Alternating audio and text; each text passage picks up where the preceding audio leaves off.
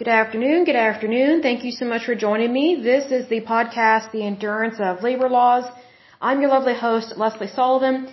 Today is episode 194, and we're going to take a look at the American Maritime Officers Trade Union. Now, this might sound a little familiar, but we have not covered this one.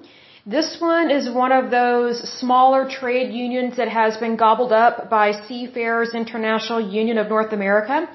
So their jobs are very similar because they work in the same industry, but they are two totally separate trade unions, but they are affiliated with each other.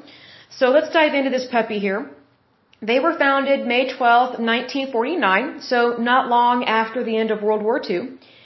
They are headquartered in Florida, which is very interesting because this is a very Democrat trade union but yet they are located in Florida, which is very much a Republican state. So even Democrats do not like paying taxes, so they like to get out of that. In terms of membership, they have about 4,000 members, so it's a small labor union, but they are a part of SIU, so they are part of a much larger group, so that's why they have some elbow room there. Their president is Paul Doell, D-O-E-L-L. He's been in power for, you know, I would say too many years. I think they need a change of management in terms of that. But that is very typical of these trade unions in that they very much leave people in power for way too long. And I think that's very unfortunate because I think the longer you leave the same person in the same position of power, the, you know, the less freedom you have. I mean, I think that goes without saying. I mean, it doesn't matter whether it is a trade union or a country or a presidency or a dictatorship, you know, whatever the case may be, like there needs to be a change every so often, you know, definitely get some new blood in there, but obviously trade unions do not like to do that because they don't like to change the status quo. Their way of thinking is don't rock the boat because they think that if you want to change something or if you want to improve something, they get their feathers ruffled very quickly and they are against any type of change. That is very typical of trade unions and you know one of the reasons why they're like that it's it's like they're almost always stuck in the dark ages. And I think that's very unfortunate because you know these trade unions they would not be around if they were not allowed to be around, especially in a democratic country in a capitalistic society. But what's really sad about trade unions is they don't understand or like capitalism, but yet they love money. It's like, well, if you love money and you want more money, then you actually need to have a democracy and a capitalistic society. But, you know, unfortunately for trade unions, they don't understand that within capitalism, you have competition. You have to compete for business. Well, they don't like having any kind of competition whatsoever, so that's why they have these contracts and these bargaining agreements that are just ridiculous. So they don't understand supply and demand. They typically do not understand economics. They do not understand currency. They do not understand our banking systems. And they, they just don't understand money in general. It's really weird. Although they love money and they want more of it and they tend to have problems with embezzlement, they are completely against any type of competition even though their jobs are predominantly in the private sector, they do not understand the private sector whatsoever. They just try and suck it dry of the money. And that's what their contracts do. So that's very unfortunate. Kind of laughable. But anyway, um, this union has an affiliation with the AFL-CIO. I pray that that is broken up, the AFL-CIO, because that is a monopoly and monopolies are supposed to be illegal in the United States. However, these trade unions, they get a free pass with uh, creating monopolies and mergers all the time, whereas in the private sector, just with regular everyday businesses, there's no way they could ever operate like a trade union and it be legal. Like, I'm, I'm surprised the Federal Trade Commission has not gone after these trade unions for what they do. It is total manipulation of our trade within this country. It, it just, they, they control the trade uh, of the United States, import and exports in such a way that I didn't realize it was that bad. I didn't realize they had so much power over the cost of our goods and services within the United States. But they have all this power and they should not have it. The power is with the people, always has been and always will be. Unfortunately, we as Americans have looked the other way and have not been paying attention to what these trade unions have been doing for decade after decade after decade. So, you know, it's our fault just as much as the trade union's fault for allowing this stuff to happen. So we are, um, we are responsible for these things and we need to be aware of the things that we, we allowed to take place and we should not have. Um, but anyway, it says the American Maritime Officers, also known as AMO, is a national labor union affiliated with the Seafarers International Union of North America. They have about 4,000 members, not a lot, but you know, not, not too few. And they work in the United States merchant marine aboard U.S. flagged merchant and military sea lift vessels. So they work in very much, uh, I'd say the transportation industry, but on the water. So unfortunately, labor unions like this tend to think that they completely control every type of job that deals with this type of work in the private sector. So they try and control an entire industry within the private sector, which is not the American way. It actually breaks federal and state law, possibly international law. Um, but they think that they own all of it, and they do not. Like these labor unions, they don't actually own companies, but yet whenever they go and get a contract, you know, with a company to secure employment for their members, that's when they try to tell the CEOs and the uh, corporate executives and the owners, you know, what to do. And it's like, dude, you don't own this company. Like, I feel sorry for companies that have to deal with trade unions like this because they, they show no signs of stopping in terms of trying to take over, um, I would say different entities and I would say different types of work within the private sector, and that's really concerning because, you know, what's interesting is that nobody likes the high cost of fuel right now or some of the excessive interest rates that are out there, and that the price of housing is just ridiculous, not just in California, but also in Texas and Florida. Um, so here's the thing. Inflation um, sometimes is caused by these stupid, horrible contracts that are implemented and um, pushed through by these trade unions. And you're probably thinking, well, no, that couldn't be so. Well, you know, it actually is so. I'm not saying they are solely responsible for inflation, but they definitely do contribute to it, and here's why. Labor unions very much overprice the cost of their labor and to the extreme. Now, what does it mean to overprice your labor?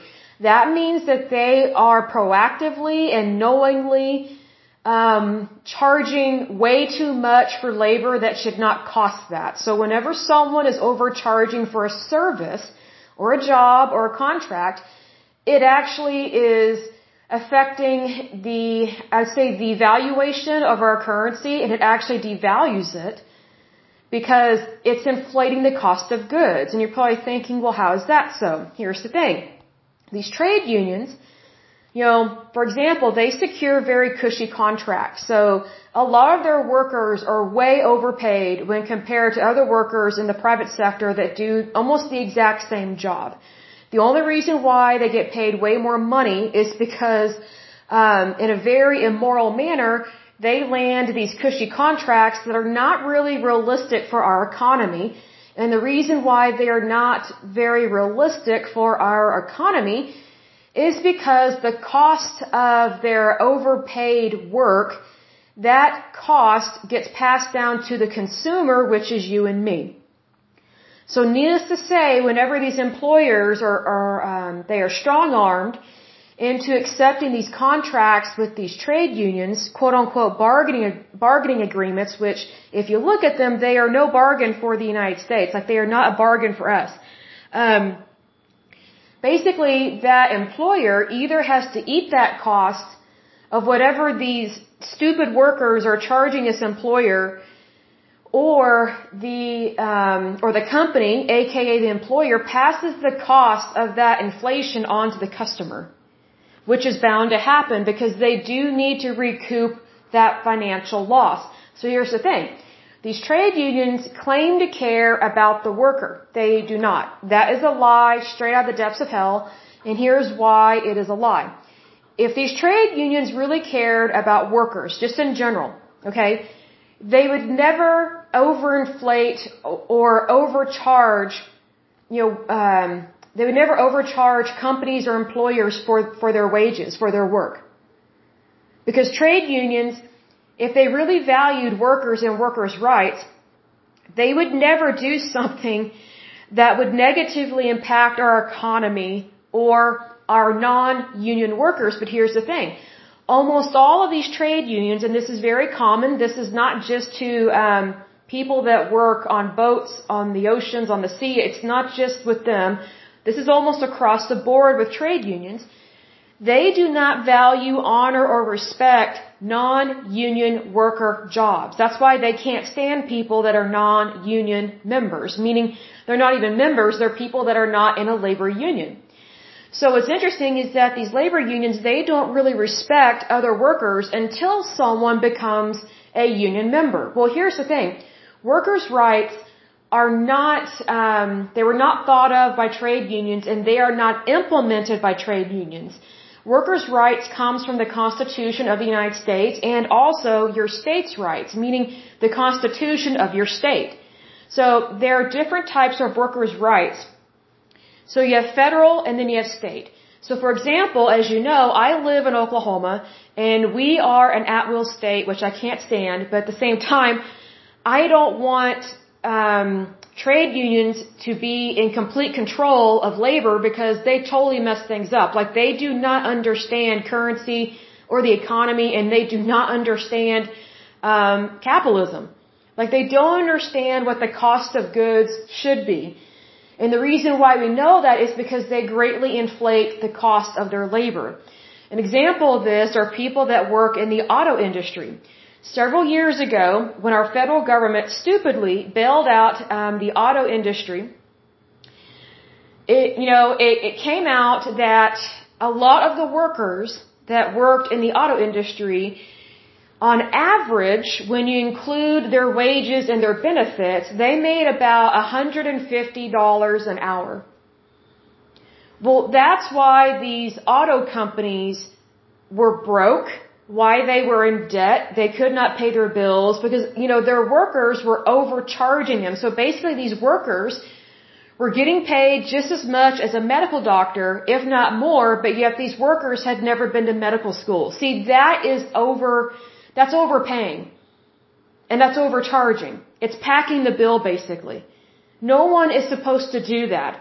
But unfortunately, these trade unions got away with it they were tanking our economy, especially in terms of the auto industry, and we stupidly, as a federal government, bailed out these automakers. I think they got two bailouts, if I remember correctly. I don't think they should have gotten anything.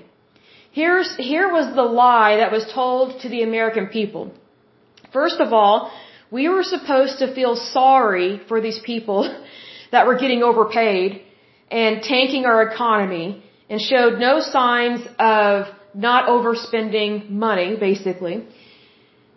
Then we're told that, oh, well, these companies, they're too big to fail, so we have to give them a bailout. That is total bull. No company is too big to fail. No company. Our tax dollars, our federal tax dollars, should never go to a company in the private sector to bail them out you know, the federal government is not the personal biggie bank, or sorry, piggy bank to big corporations.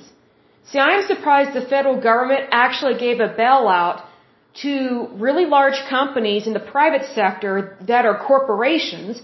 And I say that because most Democrats, including like Elizabeth Warren and AOC and Bernie Sanders and some other ones that are kind of crazy, Elizabeth Warren is not as crazy as Bernie Sanders or as AOC, but every once in a while she gets a little off track. But, you know, everything else pretty much I agree with, with, with what she says, because she's actually pretty smart. Here's the thing though, I'm surprised that any Democrat would be for bailing out a corporate entity when Democrats are very much against corporations, they are against capitalism, and they hate Wall Street. They hate it. So it's like, well, if you're against all this stuff that makes money and you are against corporations, then why would you bail out corporations twice with our tax dollars? See, that's the hypocrisy of the Democratic Party. They say they care about people, but when it comes down to it, they really don't. They just want our tax dollars So then they can bail out, you know, their favorites or whatever. So I have to wonder, okay, were there lobbyists involved in this? Because here's the thing, Demo- you know, Democrats typically can't stand corporations, so why would they vote to bail out corporations that are overspending, show no signs of stopping? Well, here's a big reason why. Trade unions. Trade unions are in the back pocket of the Democratic Party. And they've been there, I would say, since like the 30s or 40s, if not the 1920s. Because trade unions, you know, as far as I can see, they were never founded by Republicans. They were almost always founded by fascists or communists. See, Republicans, the way we think is, well, if I don't like my job, I'll just go get a different job and just make more money. But the way that a fascist or a communist or socialist, you know, socialist is the weaker of the of the triplets, so to speak. The way they think is, well, I'm going to bully my way. I'm going to bully the employer. I'm going to bully this company to pay me more. Even though it may not be feasible, it may not be, you know, possible. I'm going to force them to do what I want because I'm right, they're wrong, even though I don't own the company, they do. See, here's the thing. Republicans believe in freedom. We believe in capitalism. We believe in democracy. What's very interesting about trade unions, they don't believe in any of that. Which is why they are very much a huge ally to Democrats. And what's interesting is that Democrats, they will guard and protect their allies even if it makes no sense, even if it goes against what they preach to the American people about. Because think about it. Normally the Democratic Party cannot stand corporations. They cannot stand it when people are millionaires or billionaires. They cannot stand it when someone is successful in the private sector because then it proves to people, proves to the planet technically that you don't need a big government to succeed. And you should never have a big government. You should never allow your government to be big because then it makes it more difficult for anybody to succeed.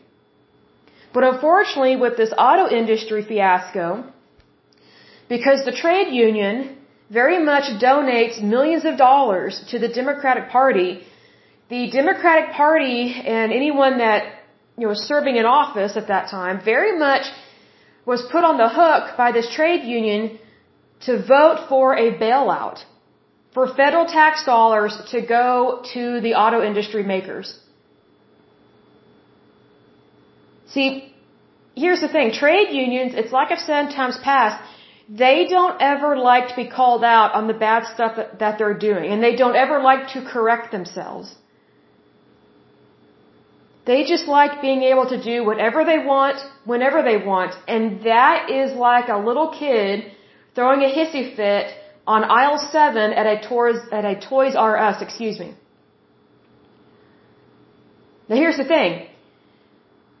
You would think that if trade unions and their members really want what is best for the United States, they would never demand millions upon millions upon millions of dollars of bailout money from the federal government because you would think they would know those are our tax dollars and they don't deserve them. But again, trade unions, they very much operate like fascists and communists in that they don't believe in democracy. They do not believe in capitalism. They don't believe in competition. And they don't like being held accountable for the stupid decisions that they make. Hence, that's why the American people was put on the hook, at least twice that I know of, uh, for a bailout to the automaker industry. And they did not deserve that money. I say, hey, if those companies fail, they fail. That's capitalism. Capitalism very much is a good system because you either succeed or you fail. And when you fail, that's an opportunity to do better. But see, here's the thing. One of the reasons why the auto industry got a second bailout was because they did not stop overspending. They did not stop overpaying their people. What a lot of Americans don't realize is that when you overpay union workers to do a, to do a job that is no different than the rest of the private sector within that same industry, that cost gets passed down to the consumer. So needless to say, the cost of cars, sometimes they are very expensive not because they're actually worth more, but because, you know, the automakers, they're just trying to break even. Why? Because they have overpaid their workers because a lot of their workers are in trade unions. So this is how, well, this is one way, how trade unions affect the cost of our goods that you and I purchase within the United States. This is very similar to this trade union in that they try to control almost all of our ports because they, they work on almost all of our ships and they handle a lot of cargo and things of that nature. Well, here's the thing. If they are overcharging and overpricing their wages via a contract or a bargaining agreement, where do you think that money is coming from? How do you think those people are getting paid, those union workers? Well, they're getting paid um, that very high rate of you know hourly wage because that cost is being passed on to you and me whenever we go to the store and we purchase these goods. So the, these trade unions, these are not sweet, innocent little next door people or whatever. These are not your your mom and pop shop and your people that care about you. No, it is all about them. They only care about their job, their benefits, and the reason why is because they know that the majority of the United States is not a union member. Therefore, they don't think that they have to care about anybody else, and so that's why they're okay with uh, you know over asking for their pay because they know that if we want a good bad enough, we will pay the price. How dumb is that for the American people? I think more Americans should boycott more goods. I think people should figure out which which trade unions they don't like, which ones they don't approve of, and say, "Hey, I'm not going to buy the goods or services that they try and provide because they are overcharging." I mean, I think it's ridiculous that there are so many people that are in uh, trade unions. Yes, they're workers and they have workers' rights, but their wages are double or triple or quadruple what that person is normally paid in the private sector. So here's the thing, trade unions, the reason why they do not agree with competition is because they can't handle competition. You know, they're kind of like the fat kid in a dodgeball game in gym class. They can't handle it. Well, see, here's the thing. Just like a fat kid in a dodgeball game in a gym class, if you want to be able to handle it and you want to do well, here, here's a hint. Lose some weight, get in shape. Then you can cream other people the dodgeball game. But just crying on the, on the court and saying, oh, this isn't fair, that, that's not how life is lived. Like, you know, grow up. If you're age 18 and older, you are considered legally an adult. So maybe we should act like one. Hopefully so. But what's really interesting about this labor union is that they go back to 1949. So they have survived quite a bit. But I'm just kind of surprised their numbers are not larger. However, they are part of a much larger labor union. And this is one of those things where sometimes these unions, they affiliate, then disaffiliate, affiliate, then disaffiliate. And you know, also what we saw in a previous labor union is that they, sometimes they, they practice discrimination. This one, I don't see where they have practiced age discrimination, uh, not like the others. But you know, one reason why their membership does not grow is that sometimes people don't agree with what they're doing. And I don't blame them. I'll give you an example of a strike they had. This was back in 2007, and it was the Great Lakes strike, so obviously up north with uh, Wisconsin and uh, Michigan. So these stupid workers, and they were very stupid, they went on strike, and so because they went on strike, you know, the ships had to stand idle, so no work was being done, and guess how much money the company lost because of these stupid workers? A million dollars. See, here's the thing. This just proves to you that trade unions do not understand um, you know, economics. They don't understand accounts payable, receivable. They don't understand profit loss. They don't understand profit margins. They don't understand currency. Like they don't understand the private sector. And their stupidity is so extreme, they don't care that they cost the very people they're working for a million dollars. And that was just in one quarter of the year of 2007. That is a lot of money to lose in a short amount of time. I mean, I think that shows you right there just how much trade unions don't really care or value their employers. See, here's the thing. Trade unions, they think they are the employer, and that's why they behave like this. I think that's disturbing.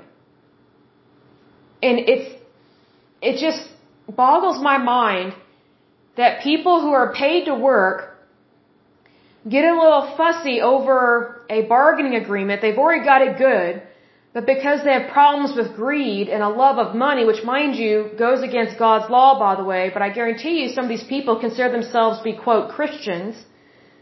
Look, if you have a problem with greed and you have a love of money, you're not a Christian. I don't know what you are, but you're not a Christian. Because the love of money is the root of all evil, not money. It's the love of money. So maybe trade unions should think about that. They did have a scandal in 2006, and this is, I kind of laughed at this because I'm not surprised. It was dealing with embezzlement, which is dime a dozen when dealing with trade unions. But it says during the fiscal year ending in March 2006, AMO discovered that the former National Vice President Thomas Kelly entered into a plea agreement with the United States government. So here's the thing. Um, they discovered this. They didn't report it. They found out that this guy had entered into a plea agreement with the United States government, and here's why.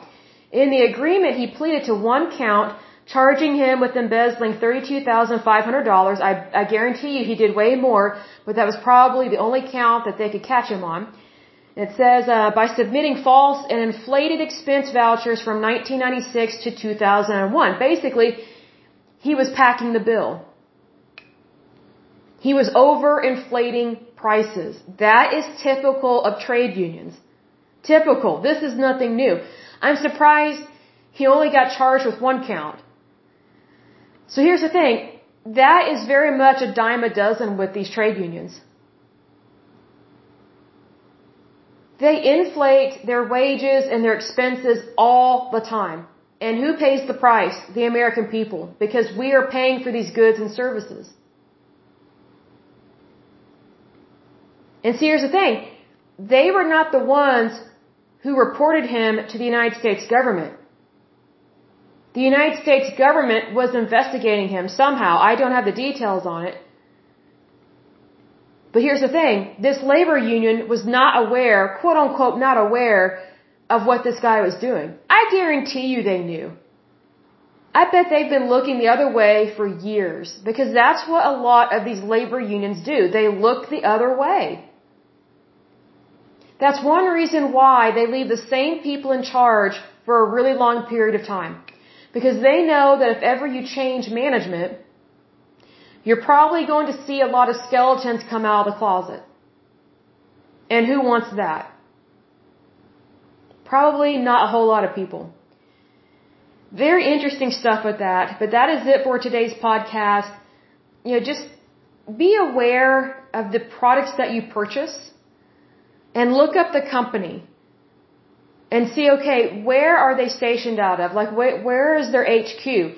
And is this product that you're purchasing, is it part of a conglomerate? Is, a, is it a mom and pop shop?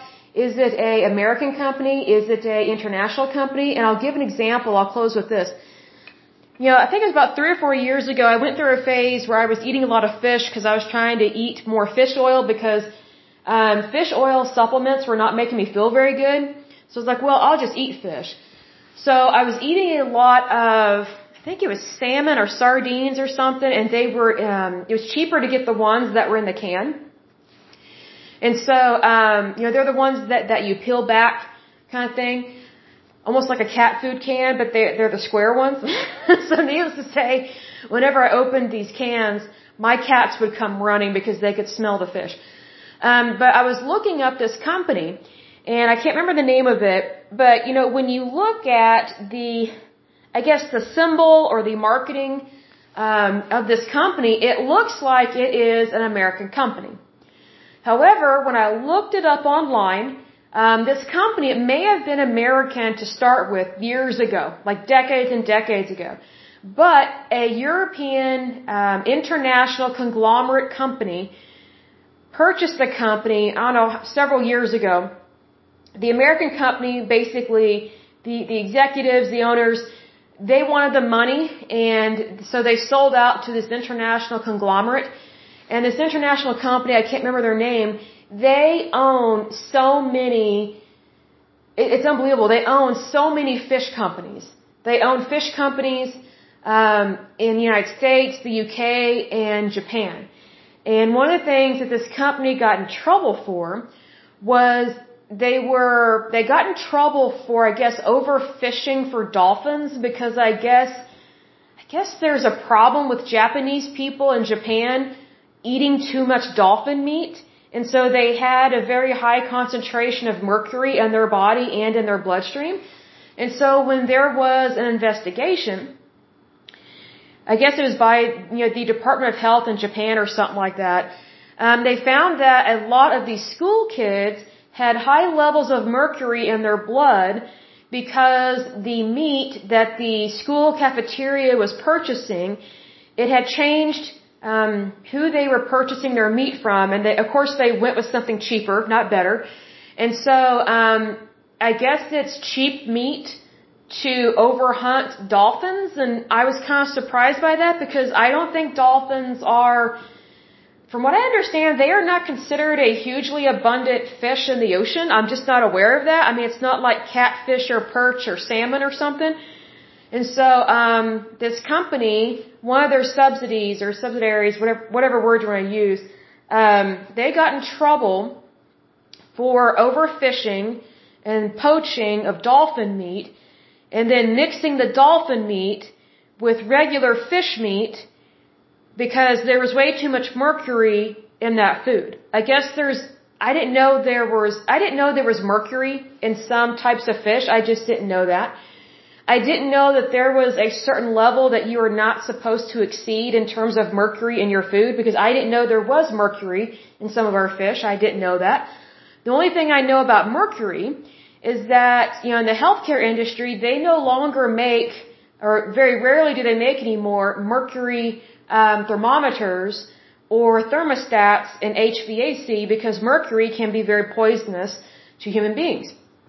But I didn't know that that was an issue in dolphin meat. So needless to say, this small United States-based company that handled um, salmon and um, there's another type of meat, sardines and something else, they got bought out or purchased, I should say, um, by a big conglomerate, an international conglomerate, that could care less what goes into their meat. Could care less. So sometimes, like, you may be purchasing an item at the store that you think is traditionally um, a uh, American company, but it very much may not be so anymore. An example of that would be like, um, oh, like Ritz crackers. I think it's made by Nabisco or something, and then vanilla wafers. That used to be an American company. Now that company is owned by uh, Mendelows, I think that's how you pronounce it, and that is a European international food conglomerate company. They own way too much. They have formed a monopoly, and here's the thing. A lot of their crackers and baked goods are made in Mexico. Oh, and Oreos. Okay, they do not taste like they used to. They are so nasty now. Like Oreos used to be one of my favorite cookies. I could care less for them now. And here's why. A lot of them are made in Mexico. Well, does Mexico, I mean, do they really have the best safety and food standards? I would venture to say no. You know, here's another thing that people forget. All of these you know, goods that used to be made in the United States, they used to be um, made by people that worked here. So we had way more Americans working here in America. They had a job here. And I'm surprised that trade unions did not call out these companies or the federal government for NAFTA, the North American Fair Trade Agreement, because all of these jobs went south and or overseas especially when these companies, these large companies, were sold um, to international entities that could care less about America. They could care less about our health. I mean, they don't even care about the Japanese. I mean, my goodness, like, they don't care about anybody. So, you know, what's interesting is that whenever you go to the grocery store, it's very difficult to find goods that are made here in the United States and that, you know, whatever you eat, you think you know what you're eating, but you may not. Because you need to look at the boxes and the labels and you need to look for genetic engineering. Because I've noticed that whenever I eat something that is genetically engineered, immediately, like within 15, 20, 30 minutes, patches of eczema just break out on my scalp and my skin. It's weird. So I was like, I do not want to have to go to the dermatologist again, like what is going on? Like I didn't just put on some funky lotion or something you know, what is this? Well, then when I started looking at, okay, what am I eating? Well, you know, I very much like to eat crackers because they calm the stomach and they make a great snack and things of that nature. You know, just a few of them here and there. Well, guess what? Some of the ingredients that are going into like just Ritz crackers or saltine crackers or even uh, Oreos, it's genetically engineered ingredients. So who knows what's in there? Like, sometimes the reason why our bodies are reacting to the food that we're eating, it's because the food that we're eating is not actually food. Isn't that sad? Like, you would think that if something looks and smells like what you think it is, you would think it is what you think it is, but it's not these days. So needless to say, I'm surprised that there's so much genetic engineering in regards to our food. And I'm surprised there are so many jobs that have gone down to Mexico in regards to goods that are being made to be sold in the United States when all of those jobs used to be worked here in, the, here in America by Americans. Because we covered one labor union that was uh, for, I think it was for bakers and confectionery sugar or something like that. Why aren't they speaking up about this? Why aren't they demanding that NAFTA be repealed? Here's the thing. We have the ability to terminate NAFTA, and we should, because that would create abundance here in the United States.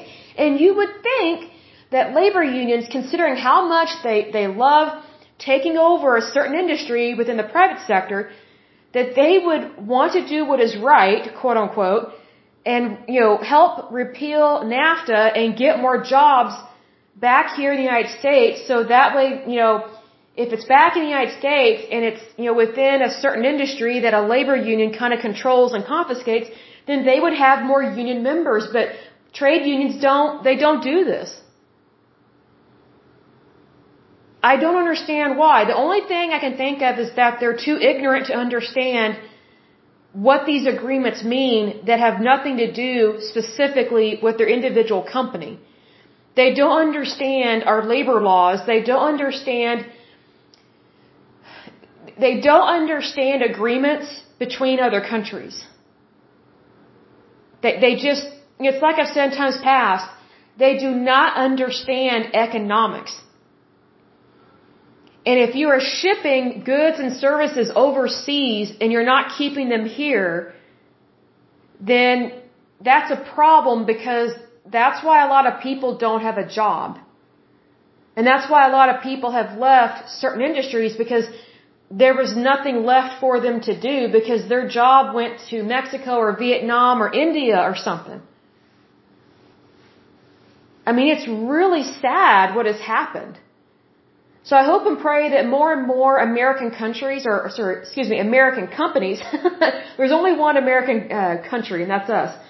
I hope and pray that more and more American companies stay in America and they continue to employ American workers because we need that here. Our economy needs that. Our families need that. That's very important. You know, one of the reasons why, this is another reason why we have inflation here in the United States, is because there are so many goods and services that we now have to purchase from other countries that before we had them here in the United States. Take, for example, our fuel.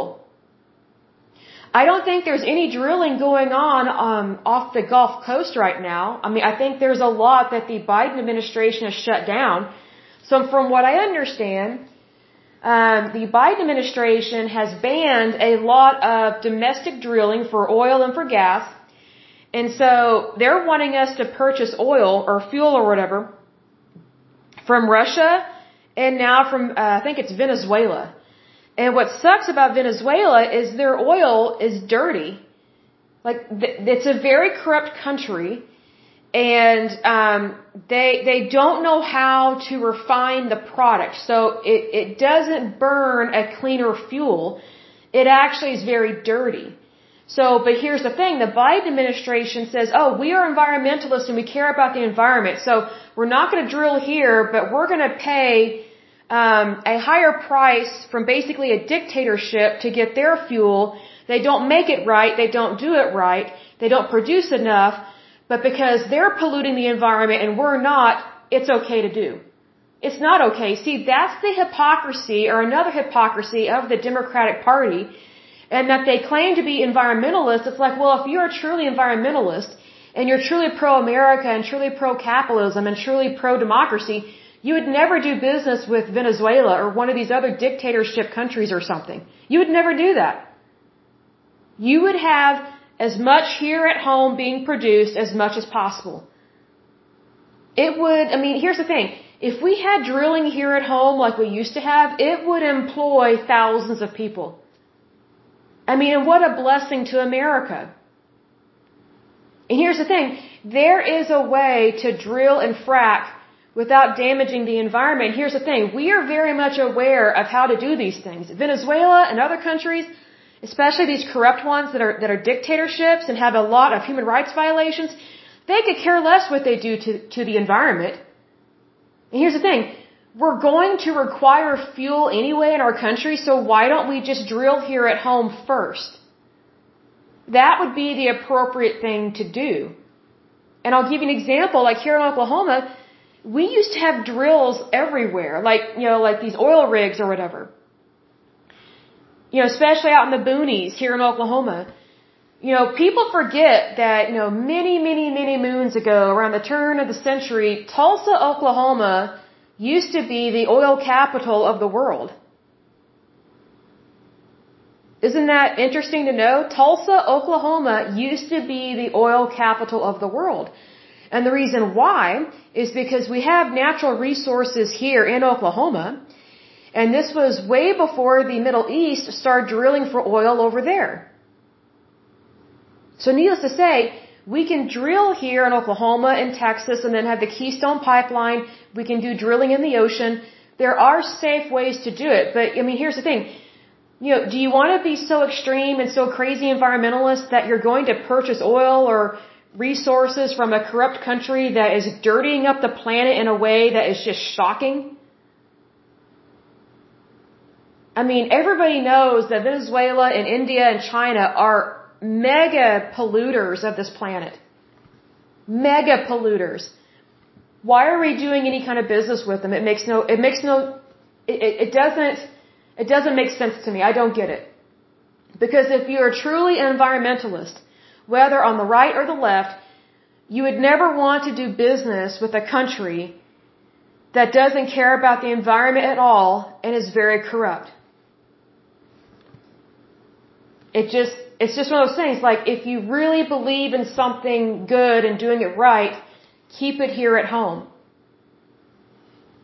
You know, what's really sad about the Biden administration, you would think that they would care about Americans having jobs and having good paying jobs. But they don't. They have shut down so many oil rigs, so many refineries. I mean, it's, it's almost like things have come to a standstill. It's very hard for any type of drilling to take place whatsoever.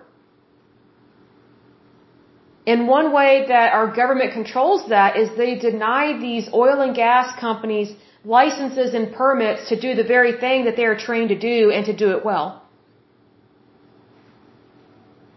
See, here's the thing. If you go to college, you know, like a four-year school, there are different types of degrees that specialize in engineering and oil and gas production. These people are very educated. I mean, these people, they, they, they have a knowledge base that the average person does not have about oil and gas. But see, that's the thing. They study it. And some of them get a master's or, or a PhD in that field. So here's the thing. All these people that have gone to school and received a bachelor's degree or a master's or a PhD in oil and gas or refining or engineering or something of that nature, what kind of jobs are they supposed to get if they can't find a job that is based on what they studied? Like basically what they prepared to do is now no longer available. Whose fault is that? It's these stupid Democrats. I'm like, isn't that a punishment to anyone that goes to school and, and takes on or or accrues thousands and thousands and thousands of dollars in debt to go to school? And I'm not for debt forgiveness. I don't believe in that. I, I really do not because I think that if you forgive all student loan debt, then that's just giving people permission to steal from lenders. I don't think that's right. And I'm not a huge fan of lenders or banks per se. I mean, I mean, I know they've got some corruption in there, but here's the thing. Just because banks are not perfect, that doesn't give you permission to steal from them. You know, you know what's interesting is that Democrats, they have what I call Robin Hood syndrome. Steal from the rich to quote, give to the poor. Well, thievery is thievery. It doesn't matter what color of the rainbow you color it, thievery is thievery. This is not a Walt Disney movie. This is real life. If you steal something, you're a thief. That's just the facts of life. So that's why I'm not for uh, debt forgiveness in terms of student loan debt. I will say this though. I don't know what a lot of our younger people are going to do when they graduate from college and realize that the very system that made all these promises was lying to them. Absolutely lying to them. And now they can't find a good job and now that they will probably have to move in with a relative or their parents or they'll have to, you know, live like six to twelve people in a house just to be able to afford it. I mean, this is real everyday life. I mean, what's the point in getting a college degree if your government blocks you from getting that type of job out in the private sector? Like they, they ban it and they say, oh, it's bad for the environment. It's like, okay, well, I majored in this. I know what I'm doing. I studied it. Give us a chance to succeed. That doesn't happen in a democratic, um, or not democratic, that doesn't happen under liberalism or progressivism which is what is happening right now in the United States. I mean, I may just have to ask, you know, how many people from college that are graduating, how many do we have to have that are unemployed and can't find work and can't pay off their student loan debt until we realize we've got a bigger problem than we realized? And this problem stems from the federal government. Because the federal government tries to convince every young person, oh, everybody's got to go to college. Well, not everybody, first of all, is college material. Not everybody cares to go to college. And, you know, that's not everybody's path. But yet, if you fall for the lies of the federal government, oh, you can go to school for free, whatever debt you accrue, it will be forgiven. You don't have to pay for anything. Well, all you've done is created a bunch of freeloaders and a bunch of takers, and then once they get out in the real world, they're in for a big surprise. You know, here's the thing. If you train people to, to think and believe that they don't ever have to pay their bills, the, you know, these young people or younger people that are graduating from college, when they buy a house and then they can't pay the mortgage, and they're like, oh, well, I'll just apply for loan forgiveness. And then lo and behold, they get foreclosed on and then they get kicked out of their house and then they're in shock that a bank would do this. It's like, dude, like, you borrowed the money for the house or condo or whatever. You have to pay that back. You have to. But here's the thing. A lot of these young people, they've gotten to a bad habit of thinking, well, I don't have to pay for it. I'll just ask for loan forgiveness. And I could just keep whatever I want. That is exactly what the federal government is teaching our young people. Basically, go to government, don't be responsible. You know, I kind of figured something like this was going to happen because whenever Obamacare passed, and one of the things with Obamacare is that you can stay on your parents' um, health care insurance till you're like 26 or something. I'm like, whoa. Okay, are, are you living in their basement? Are you still living with your parents at age 26? See, that's government solution. Let's keep people let's let's help them, you know, stay children as long as possible. That hinders people. They need to be adults as soon as they turn 18 because legally at a federal and state level, once they turn 18, they are legally an adult. So being that when someone turns 18, they are an adult, why then would the federal government implement a healthcare law that's screwed up to begin with, but then one of its um, so-called perks, which it's not, changes the healthcare industry completely and says that, oh, well, if someone wants to stay on their parents' plan till they're 26, they can do that. Basically, stay a little kid for eight more years. And it's just like, what in the world? You know, I think it is very much a disadvantage to treat adults like they're little kids. You know, I'll give an example. You know, let's say you are at work. Do you prefer a micromanager or a macro manager? A micromanager is someone that is over controlling, impulsive, um, sometimes narcissistic, and just controls everything and doesn't trust people to be able to do their job and do it well on their own. A macro manager is just the opposite. They train the employee and then they let them fly. They say, "Hey, you know, you're trained, you're good to go. Show me what show me what you can do."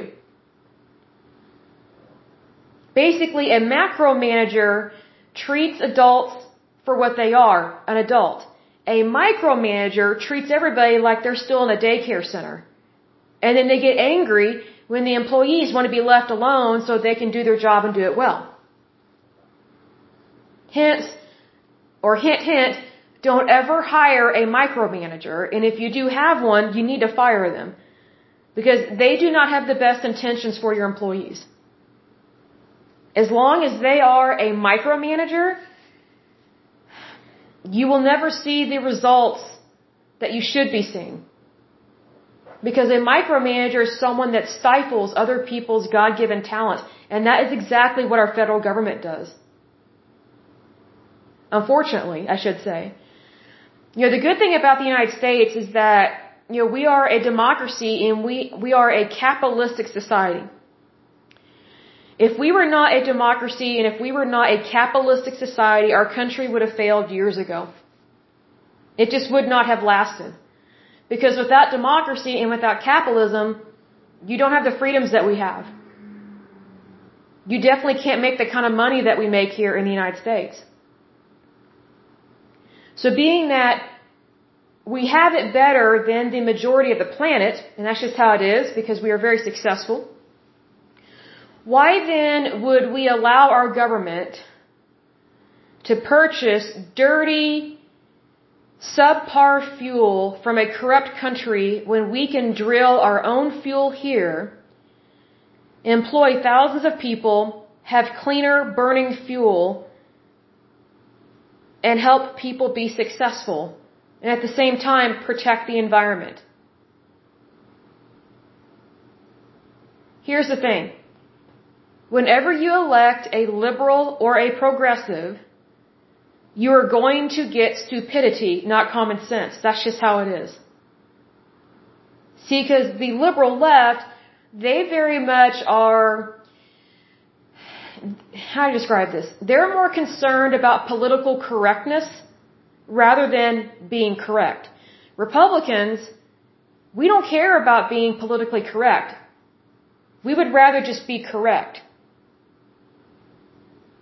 Like, you know, we don't play these games. Like, to me, it's more important to do it right the first time, as opposed to saying, oh, well, we can't do it that way because that's not politically correct. It's like, okay, well, political correctness hinders people every day.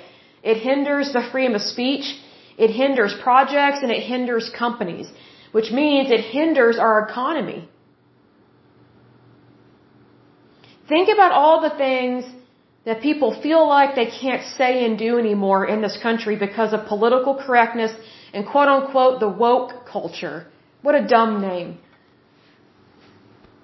I mean, it's just stupid. It's like, can't people just be people? Like, can't they just be who God created them to be? I mean, you don't have to be super spiritual or super religious to, to just want to be you and to live your life the way you want as long as it's legal and moral and ethical, you know. As long as it's legal and moral and ethical, you're, you're good to go. Fly away, you know, just do whatever you want to do. But here's the thing. There are so many people that feel like they can't do what they really want to do because they they will be verbally um, told off or abused, or they will be isolated from people, like they will be shunned or shamed or blamed. Why? Because political correctness is seen as the correct thing to do, and it's not. Political correctness is actually the absolute worst thing to hit this country. And the reason why it's so awful is because it limits freedom of speech, right there. It limits freedom of speech. So I say, if you're feeling like this, this political, this political correctness in our country is just really hindering your life, just do the opposite of political correctness and you will, you will feel so free. It will, it will just amaze you and you will get to be you. And guess what? That's who God wants you to be. And I'm not trying to be religious. I'm just saying it as it is. You know, God doesn't want you to feel shamed, blamed, hindered, or, you know, entrapped or whatever. Like that, that's not how God wants you to feel. And that's not how He wants any of us to live. See, because we are one nation under God. We are not one nation under political, under political correctness, excuse me. We are not one nation under wokeness, thank goodness.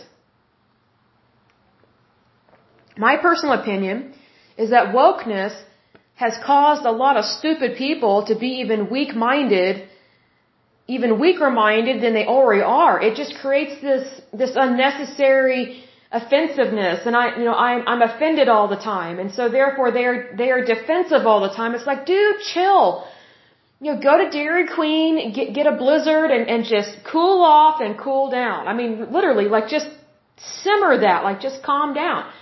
But there are so many people that they don't know how to be normal because they're so wrapped up in the woke culture or whatever that they don't understand that the lifestyle they're living is hindering them.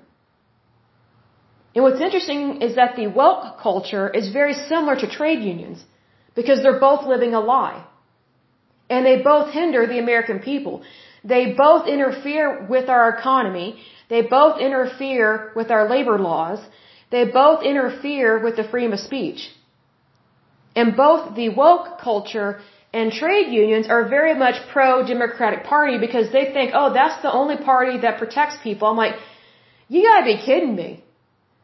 It was the Democratic Party that did not want the Civil War to happen and did not want the Civil War to end because they wanted slavery to stay in place. It is also the Democratic Party who started the Ku Klux Klan. It was not Republicans. It was Republicans that wanted to end slavery. It was Republicans that started the Civil War. And it's just like, it just surprises me how many people do not know their history. It's like, if you really think the Democratic Party cares about people, those facts I just gave right now, I think completely prove that the Democratic Party, you can get as woke as you want, but they are still not really going to care about you. They just are not. It's just like trade unions. You know, they, they, they claim to care about the worker, but when it comes down to it, they just care about the membership dues because it's typically millions of dollars. And then they funnel that money to the Democratic Party. You know, elections are not supposed to be bought. This is why we have the Electoral College. It was to try and prevent money issues interfering with elections. And there are some people that don't want an electoral college anymore. You know, I don't think people realize how important the electoral college is and how ingenious it is. Our founding fathers knew what they were doing when they created all this. And the reason why they knew what they were doing was because they had seen the problems of everything else when they were uh, back in the United Kingdom in Great Britain. I think people forget that our founding fathers um, were not Americans. America was not around yet. They were technically British subjects that were rebelling. They were rebelling against the monarchy. So, you know, if they had lost the American Revolution, they literally would have been um, executed publicly. They risked their very lives for the creation of this country. So please don't take it for granted the things that we have in place to protect our liberty and our freedoms. It's very important that I think people realize how important our history is and how it affects our daily lives today and to not take it for granted. And what's really sad is that there are so many kids, especially in critical race theory, which I think is horse manure, um, they're not being taught the history of the United States. They're not being taught the importance of liberty and freedom and what we fought for and what we were founded on and what the Statue of Liberty stands for. And, you know, all, all these things that matter in terms of the history of the United States and why, how I describe this, and why we are who we are today. It's not an accident. Look, America did not happen overnight. It's taken a long time to get where we are today. So, as they say, don't throw out the baby with the bathwater. Just because you don't agree with something and get a little huffy and puffy, don't give up. Take a chill pill. Or as I always say, go to Dairy Queen, get a blizzard, cool off, cool down. And recognize we have it really good here in the United States. And here's the thing. When you know you have it good, you tend to look at your country in a way more positive light and then you start to defend and protect your country as opposed to trying to uh, rip it apart.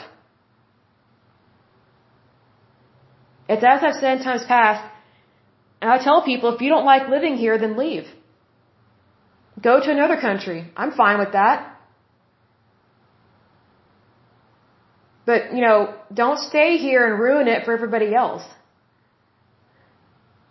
I don't think that's right. I mean, if you think communism is great, um, I laugh at that. Um, but I meet communists that think communism is great all the time and they're stupid because they're spoiled, rotten, uh, white kids in college, Americans that they don't have a clue what communism is. They think because they've been to see the Great Wall in communist China that communism is great. It's like, look, you were there as a visitor. If you were a citizen of that country, you would not think it was great. Especially if you were a woman or a child, you would hate living there. You just would. But I will go ahead and in this podcast, as usual, until next time, I pray that you're happy, healthy, and whole, that you have a wonderful day and a wonderful week. Thank you so much. God bless and bye bye.